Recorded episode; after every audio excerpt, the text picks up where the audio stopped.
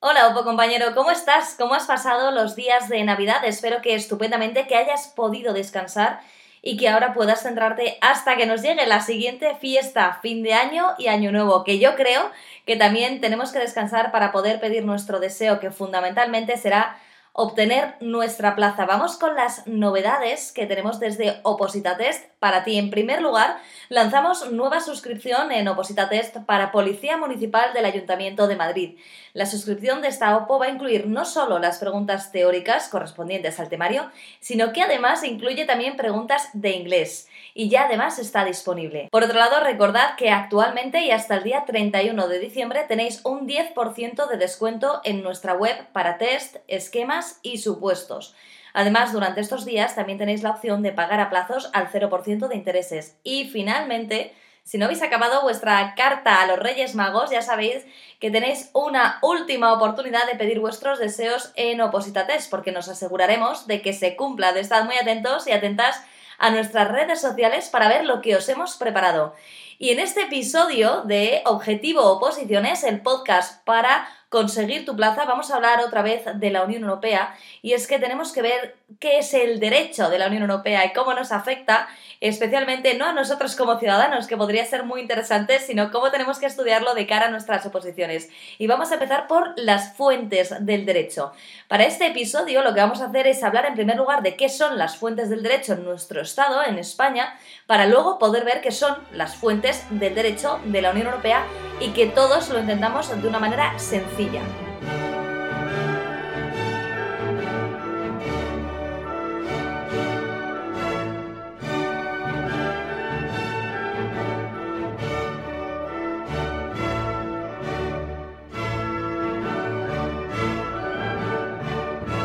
Como te decía, el episodio de hoy puede resultar ciertamente complicado si no entendemos primero qué son las fuentes del derecho en cualquier ordenamiento jurídico. Es decir, antes de meternos con las fuentes del derecho del ordenamiento de la Unión Europea, lo mejor es que entendamos las fuentes del derecho en nuestro país. Fuentes del derecho se trata de una expresión tradicional vinculada a la teoría clásica del derecho que hace referencia al origen o procedencia en los que se puede encontrar solución a un conflicto jurídico. Entonces ya podemos ver que empieza a ser complicado simplemente definir fuentes del derecho. Vamos con un poquito más de eh, sencillez a la hora de explicar las fuentes del derecho. Son las diferentes categorías en las que se diferencian las normas que hay en un Estado o dentro del ordenamiento jurídico de un Estado. Tiene que haber una prelación de las normas. ¿Cuál va primero? ¿Cuál va después? ¿Para qué? Para que no tengamos ni los ciudadanos ni aquellos que imparten justicia algún problema a la hora de entender el derecho, pero sobre todo de aplicarlo. Así que básicamente las fuentes del derecho son el orden que se establece en un Estado con respecto a las normas que integran ese Estado. Teniendo ya este concepto de fuentes del derecho, este término jurídico tan enrevesado, algo más claro, vamos a seguir avanzando. ¿Dónde se encuentran las fuentes del derecho? ¿Qué norma o quién es el que dice las fuentes del derecho en este país son estas u otras? Pues lo normal es que esto se diga en la Constitución, porque es la norma suprema de un Estado. En nuestra Constitución de 1978, que tú te debes saber ya casi de memoria, es donde se debería poner las fuentes del derecho son estas y este es su orden. ¿Qué pasa en nuestro país? Pues que nuestra historia constitucional es un poquito convulsa y la Constitución de 1978 lleva bastante tiempo con nosotros, pero las anteriores no, por lo que se decidió que estuviera recogidas en el Código Civil de 1889 y especialmente si pensamos en ese siglo, fue el periodo más convulso en nuestra historia constitucional. Por tanto, podemos decir que nadie se fiaba en el siglo XIX de la Constitución, pero sí que se fiaban del Código Civil de 1889 y ahí están recogidas. ¿Qué se estipula en el Código Civil? Bueno, pues que las fuentes del derecho son la ley, la costumbre y los principios generales del derecho. Seguimos avanzando. La promulgación de la Constitución de 1978 ya adaptó nuestro sistema de fuentes al propio de un ordenamiento jurídico de un Estado democrático y de derecho. Y aunque no establezca de manera literal las fuentes del derecho, a lo largo de su articulado sí que permite que la doctrina realice desde una perspectiva jerárquica, organice las fuentes del derecho del ordenamiento jurídico español, distinguiendo además entre fuentes directas primarias y fuentes directas subsidiarias. ¿Cuáles serían estas fuentes directas primarias? En primer lugar, la Constitución. En segundo lugar, los reglamentos de la Unión Europea. En tercer lugar, las leyes orgánicas y los estatutos de autonomía. En cuarto lugar, las leyes ordinarias. En quinto lugar, los decretos leyes y los decretos legislativos. Sexto puesto para los reglamentos. Y en séptimo lugar, las disposiciones de ministros. ¿Y cuáles serían las fuentes directas subsidiarias? En octavo lugar, la costumbre y en noveno lugar, los principios generales del derecho. Por tanto, sí que a lo largo de la Constitución de 1978, aunque no nos lo digan así de fácil, encontramos las fuentes del derecho ordenadas. Y este orden lo ha hecho la doctrina, es decir, los expertos en el ámbito jurídico. No se nos puede olvidar que primero va la Constitución, pero luego los reglamentos de la Unión Europea. Y es que el derecho de la Unión Europea es muy importante en los Estados miembros que forman parte de la Unión Europea. A continuación vamos a ver qué tipos de leyes hay en nuestro país, qué es un reglamento y finalmente cuáles son los principios generales del derecho y la costumbre, para que todos tengamos una idea general que nos permita después aproximarnos al derecho de la Unión Europea. Comenzando por la ley, era importantísima, especialmente para un autor que, por si te interesa, se llama Rousseau, que la concibió como la expresión de la voluntad general, otorgando a esta, a la ley, un carácter democrático en un doble sentido. Por un lado, porque debe haber una ley igual para todos y por otro, porque todos deben ser iguales ante la ley. Así que en la época en la que este autor escribía, la ley era fundamental e importantísima. ¿Qué ha ido pasando? Pues que como ocurre en la actualidad en la mayoría de países occidentales, la propia Constitución se aparta de esta visión mitificada y clásica de la ley y de su imperio para acabar situándola en un lugar más modesto. ¿Por qué? Pues por diversos motivos. En primer lugar, porque la Constitución ha pasado a ocupar el punto central de cualquier ordenamiento jurídico, otorgándole a este ordenamiento jurídico una unidad en referencia a que es la norma de la que emanan todas las demás. Es como la norma básica que tenemos. También podemos decir que se reconocen diversos tipos de leyes, diluyendo esa concepción que había de ley única. Ley única y mitificada, como era entonces. Además, ha perdido esa fuerza tradicional de ley para todos al establecerse legislación especial, legislación específica que también te sonará. Por otro lado, parte del poder legislativo, como consecuencia de las necesidades del mundo moderno, se ha trasladado al poder ejecutivo, que en la época de Rousseau era impensable. Y por último, la desvaloración de la ley se ha acrecentado porque se ha reconocido la facultad legislativa a los parlamentos autonómicos y por otro lado, con la entrada de España a la Unión Europea, pues ha supuesto la transferencia de algunas competencias que tenían las Cortes exclusivamente a las instituciones comunitarias para ciertas materias. Por tanto, aunque la ley siga siendo muy importante en nuestro país, lo cierto es que no es tan importante como lo era en los siglos anteriores. Y creo que llega el momento de aportar una definición de ley que nos pueda servir a todos y que podamos comprender todos, que es la que sigue. Es la norma escrita aprobada por los órganos constitucionalmente habilitados para ello, oficialmente publicada de obligado cumplimiento y dirigida al conjunto de la sociedad. Esta puede ser una buena definición de ley. Ahora, ¿qué clases de leyes hay en nuestro ordenamiento jurídico? En primer lugar, como te he dicho antes, una de las más importantes son las leyes orgánicas, que se encuentran recogidas en el artículo 81 de la Constitución española y serán las que regulen las siguientes materias, los derechos fundamentales y las libertades públicas, los estatutos de autonomía, el régimen electoral general y luego las que prevea específicamente la Constitución, como la del defensor del pueblo, los estados de alarma, la del Tribunal Constitucional, la aprobación, modificación o derogación de una ley orgánica exige mayoría absoluta del Congreso. Después tendríamos las leyes ordinarias, que eh, se regulará por ley ordinaria todas aquellas materias sobre las que la Constitución exija este tipo de normas, aquellas que previamente estuvieran reguladas por ley y aquellas a las que la Constitución no establezca una reserva concreta. Si la Constitución no dijera nada, también será por ley ordinaria. Son aprobadas con este carácter de ley ordinaria por las Cortes Generales, en cambio por mayoría simple. Por tanto, ya podemos comparar las leyes orgánicas que son aquellas que se reservan para unas materias específicas y que requieren de mayoría absoluta para ser aprobadas o modificadas, con las leyes ordinarias, que son aquellas que, bueno, o la Constitución le reserva o bien no dice nada y por tanto se puede sacar por ley y en cambio requieren de mayoría simple. Es una diferencia abismal. ¿Cómo distinguirlas? Muy fácil, porque las leyes orgánicas siempre tienen un L punto o punto delante y las leyes ordinarias solo una L. Ya sabemos la diferencia entre ley orgánica y ley ordinaria. ¿Cuál es más importante? Siempre en, este, en estas fuentes del derecho que estamos viendo, en primer lugar la ley orgánica y después ya va la ley ordinaria. Pero tenemos más en nuestro país. Sí, lo siento, son las normas con rango de ley, los decretos legislativos, artículos 82 y 85 de la Constitución, y los decretos ley, artículo 86. Vamos con las primeras. Los decretos legislativos desarrollan materias delegadas a través de una ley de bases y esto lo podemos ver en el artículo 82. Se delega en el Gobierno la potestad de que dicte normas con rango de ley que no sean materias reservadas por la Constitución a ley orgánica, evidentemente. ¿Y esto a qué daría lugar? Daría lugar a un texto articulado, es decir, a un texto nuevo que no existía previamente. Si la delegación se realizara por ley ordinaria, se estaría dando lugar a un texto refundido, que recoge y unifica varias leyes. Así que depende de lo que estemos hablando, será un texto articulado nuevo o un texto refundido.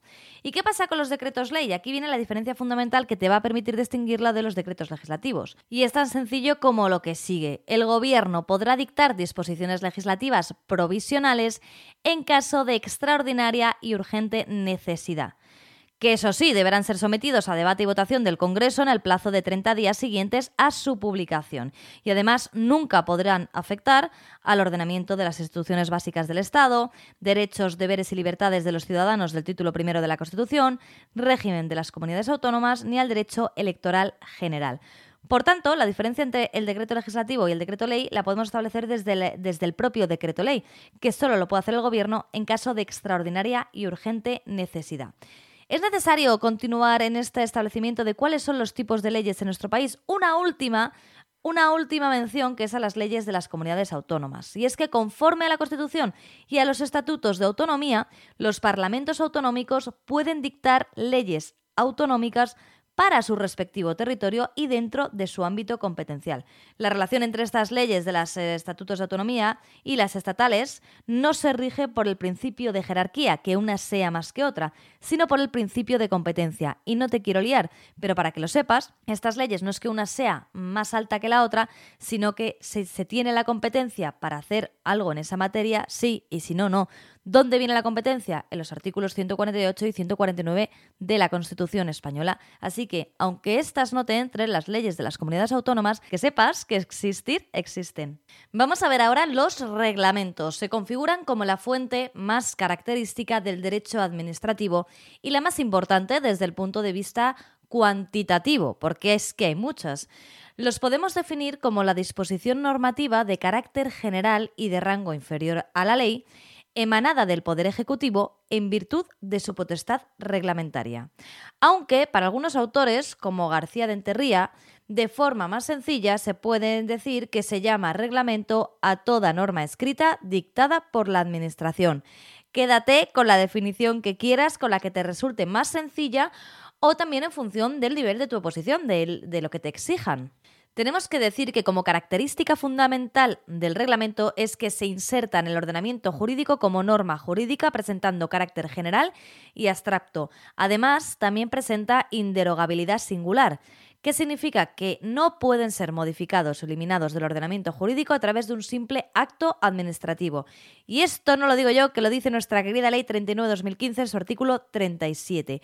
Y es más, el artículo 47 de esta ley establece que cuando un reglamento contravenga o vulnere lo establecido por la Constitución, la ley u otra disposición administrativa de rango superior serán nulos y por tanto inexistentes. Y finalmente me gustaría añadir, para hablar un poco de las características generales de un reglamento que pueden desconocer y modificar derechos adquiridos por los particulares. Por ejemplo, añadir un curso más a un grado universitario. Esto, pues evidentemente no sucede con los actos administrativos. Por tanto, hay personas que confunden el reglamento con el acto administrativo y por eso quería remarcar un poco sus características. Los reglamentos también se pueden ordenar y clasificar. A mí hay dos clasificaciones que me gustan mucho. En primer lugar, en función del órgano del que emana ese reglamento si emana de la AGE, de la Administración General del Estado, será un reglamento estatal. Si es de una comunidad autónoma, reglamento autonómico. Si es de una entidad local, reglamento local. Y si proviene de una institución, reglamento institucional. Esta es una de las clasificaciones más sencillas, pero hay otras variables, que es, por ejemplo, la otra que a mí me gusta mucho, su relación con la ley. Pueden ser ejecutivos o secundum legem, pueden ser independientes o extra legem, o de necesidad o contra legem. Vamos a ver qué es esto porque me parece interesante. Los reglamentos ejecutivos o secundum legem responden a la necesidad de completar y desarrollar la ley en la que se apoyan, normalmente en virtud de una autorización o mandato expreso de la misma. Para su aprobación se requiere dictamen preceptivo del Consejo de Estado o del órgano consultivo de la comunidad autónoma. Entonces hay reglamentos que completan normas. Luego están los independientes o extralegem, son aquellos que no vienen a desarrollar de forma alguna los preceptos de una ley y son por tanto normas dictadas por la Administración en uso de su potestad y sin recibir para ello habilitación previa de ley formal ninguna. Finalmente, los de necesidad o contraleje, esta figura es compleja, pero es, es, también interesante. Tiene la finalidad de cubrir situaciones de emergencia a través de las denominadas cláusulas de apoderamiento, en virtud de las cuales, cuando se den determinadas circunstancias excepcionales, las autoridades administrativas podrán dictar disposiciones que contravengan lo establecido en otra ley.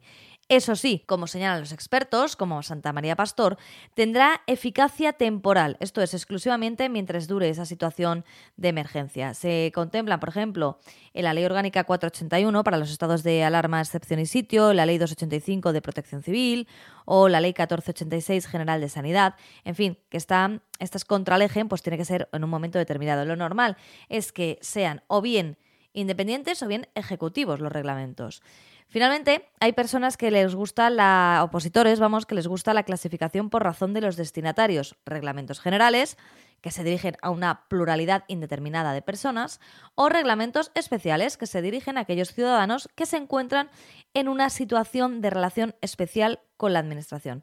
Y yo creo que con esto tenemos ya eh, diferentes perspectivas y variables con las que clasificar un reglamento.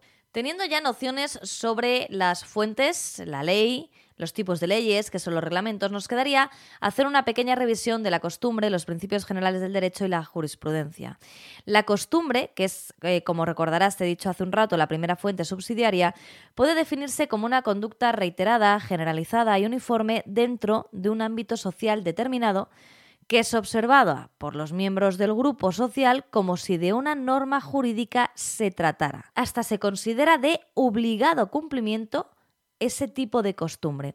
Para que tenga carácter de fuente del derecho, según el artículo 1.3 del Código Civil, es necesario que no sea contraria a la moral o al orden público. Sus elementos son dos, el uso, que debe ser apreciable externamente y que se repita a lo largo del tiempo, y luego el opinio juris, que es que se trata de la creencia de estar obrando conforme a derecho, de estar llevando a cabo una conducta debida. Ya sé que es un concepto complejo la costumbre, que no estamos acostumbrados a ellos, y mucho menos aquellos que no provengamos de la rama jurídica, pero desde luego es un concepto muy bonito. Por otro lado, los principios generales del derecho, segunda fuente subsidiaria, son ideas o nociones que inspiran el ordenamiento jurídico.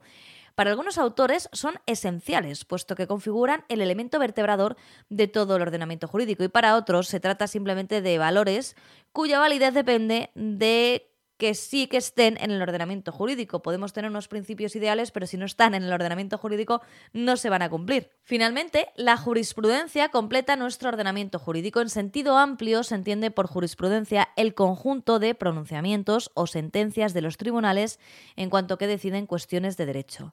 ¿Por qué no se considera fuente del derecho? Porque no enriquece el ordenamiento jurídico con preceptos pero claro, sí que lo completa, función que le asigna el artículo 1.6 del Código Civil, por el valor que para el conjunto del ordenamiento tiene la interpretación de los tribunales. Así que no la hemos metido en la lista, pero no te olvides de que la jurisprudencia es muy importante. Hay otras fuentes del derecho, pues los tratados internacionales, por ejemplo, son fuentes del derecho en la medida en que el artículo 96 de la Constitución española establece que los, los tratados internacionales válidamente celebrados, una vez publicados oficialmente en España formarán parte del ordenamiento interno. Y por supuesto, las normas de la Unión Europea, que como organización supranacional también será considerada fuente del derecho en tanto que los reglamentos son de obligado cumplimiento de forma directa y también hay que decir que las directivas requieren transposición, pero que las transponemos. Así que vamos a entrar ya por fin a ver las fuentes del derecho de la Unión Europea, que yo creo que entendiendo las fuentes del derecho de nuestro ordenamiento jurídico nos va a ser mucho más sencillo entender las de la Unión Europea. Así pues, la Unión Europea tiene su propio ordenamiento jurídico y las fuentes del derecho de la Unión Europea son tres. El derecho primario, también conocido como derecho originario, los principios generales del derecho de la Unión Europea y, en tercer lugar, el derecho derivado. Vamos a comenzar por el derecho primario.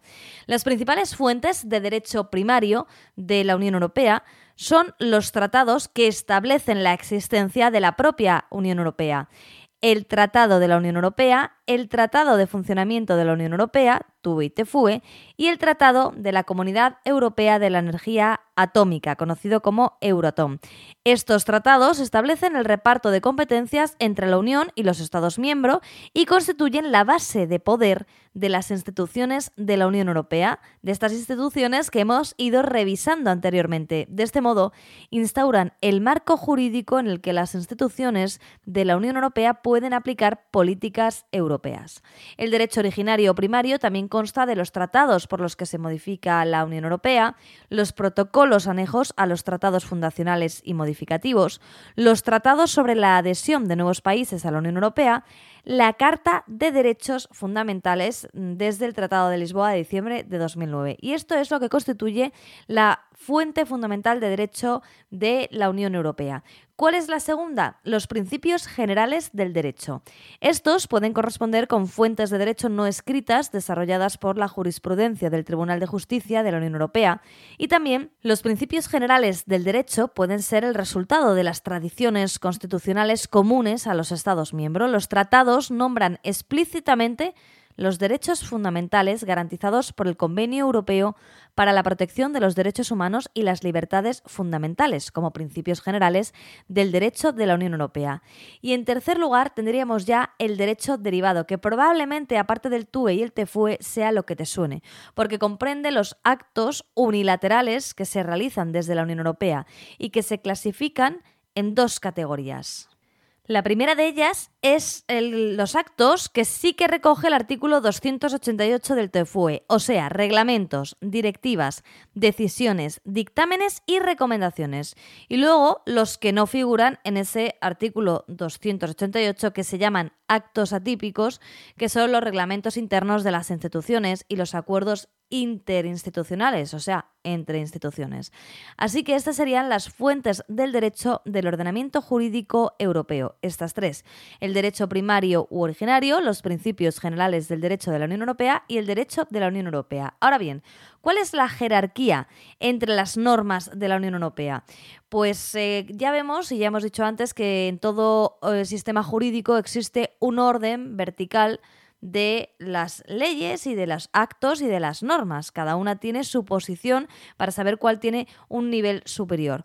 Pues en el caso de la Unión Europea, el Tratado de Lisboa ha mantenido la jerarquía de los actos jurídicos propuestos por el Tratado de Constitución que no se ratificó. No sé si te suena que hubo un intento de hacer una constitución europea, pero no fue ratificada por todos los países miembros, así que nos quedamos sin constitución. Ya lo he comentado alguna vez y esa suerte que tenemos, porque imagínate memorizar también la constitución europea. Y como te decía, en la cumbre de la jerarquía de las normas de la Unión Europea, que en nuestro caso es la constitución española, para el derecho de la Unión Europea es el derecho originario o primario, que te repito que consiste en los tratados constitutivos de la Unión Europea y sus protocolos, la Carta de los Derechos Fundamentales y los principios generales establecidos por el Tribunal de Justicia de la Unión Europea. La siguiente categoría es la del derecho derivado, que comprende todos los actos legislativos y no legislativos adoptados por las instituciones de la Unión que permiten que la propia Unión pueda ejercer sus competencias.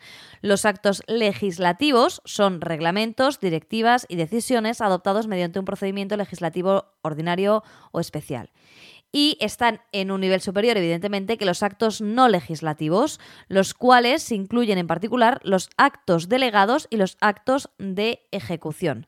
Mientras que los actos delegados permiten a la Comisión Europea complementar o modificar partes no esenciales de los actos legislativos de la Unión Europea, los de ejecución establecen normas detalladas que permiten su aplicación uniforme. Y esta sería la jerarquía de normas de la Unión Europea. Como ves, parece mucho más sencilla que la nuestra, que la del Estado español, porque es más corta, pero en realidad tiene su complejidad que iremos desgranando a lo largo de los siguientes episodios dedicados al derecho de la Unión Europea. Esperamos que te haya resultado interesante este episodio dedicado a las fuentes del derecho de la Unión Europea en el que también hemos querido repasar las fuentes del derecho del Estado español. En el próximo episodio hablaremos con nuestra directora de contenidos, con Inés Bra, para que nos cuente todas las novedades de las oposiciones en 2024. Así que no te lo pierdas. Hasta entonces, feliz año nuevo.